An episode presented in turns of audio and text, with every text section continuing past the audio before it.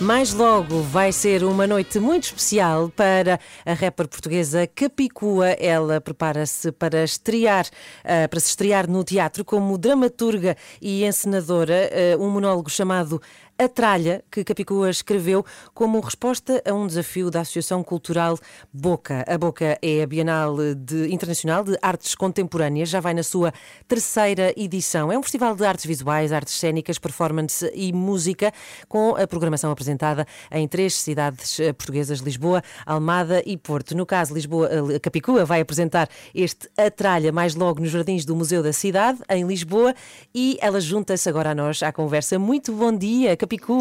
Bom dia. Bom Olá, dia, tudo bem? Capicua, vou começar por te perguntar, antes de irmos uh, concretamente a este desafio, que é quanta tralha tens neste momento à tua volta? Olha, tenho uma criança que está um bocado uh, inconformada com o facto de ter que ficar em silêncio e que me está a pedir cola. Agora, tralha não tenho muita. Não tens facto. muita. Olha, eu tenho aqui tenho folhas de papel, tenho uh, telefones, tenho uma garrafa de água, também não estou aqui rodeada de muita, de muita tralha. Eu acho que se, se o teu filho quiser uh, dizer qualquer coisa ou manifestar-se, eu acho que ele está perfeitamente à vontade. Convém, temos que abraçar esse caos.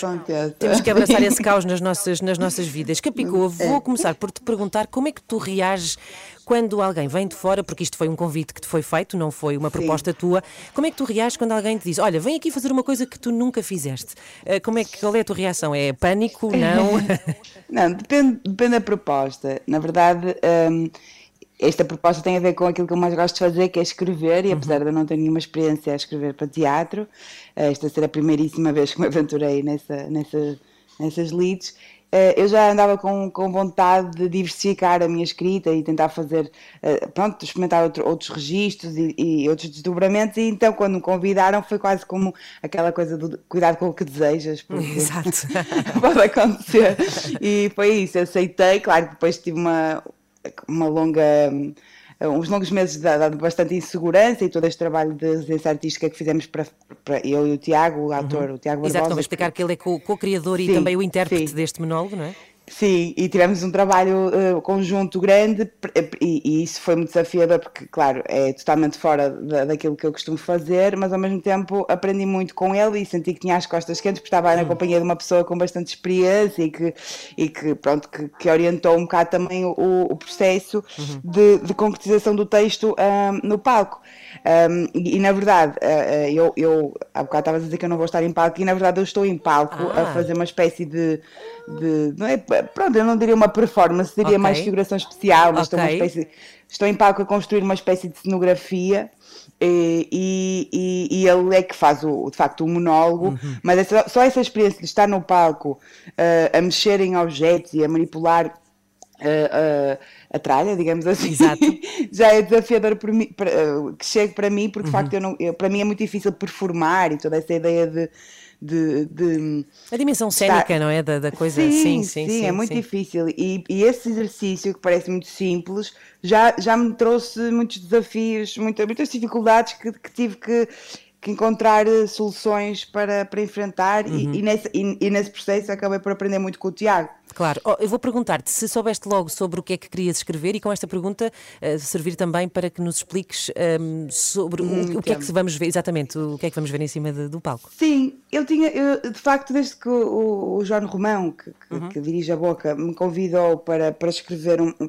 para, para, pensar um, um, espetáculo de artes performativas, eu, eu sabia que queria, queria refletir sobre acumulação, sobre desperdício, sobre, sobre a obsolescência, sobre essa ideia de estarmos, de vivermos num, num, num em espaços em que o nosso conforto uh, depende de um conjunto de objetos uhum. e depois vamos, vamos acumulando até à náusea muitas vezes é difícil perceber o que é que é de facto essencial um, e acessório, não é? essencial uhum. e acessório, o que é que, o, o, que é que define que uma coisa já não seja uh, que já não tenha que já não tenha valor e passa a ser lixo, essa ideia de que o lixo que supostamente é descartável é na verdade indestrutível e que o nosso planeta está ele próprio afogado em plástico.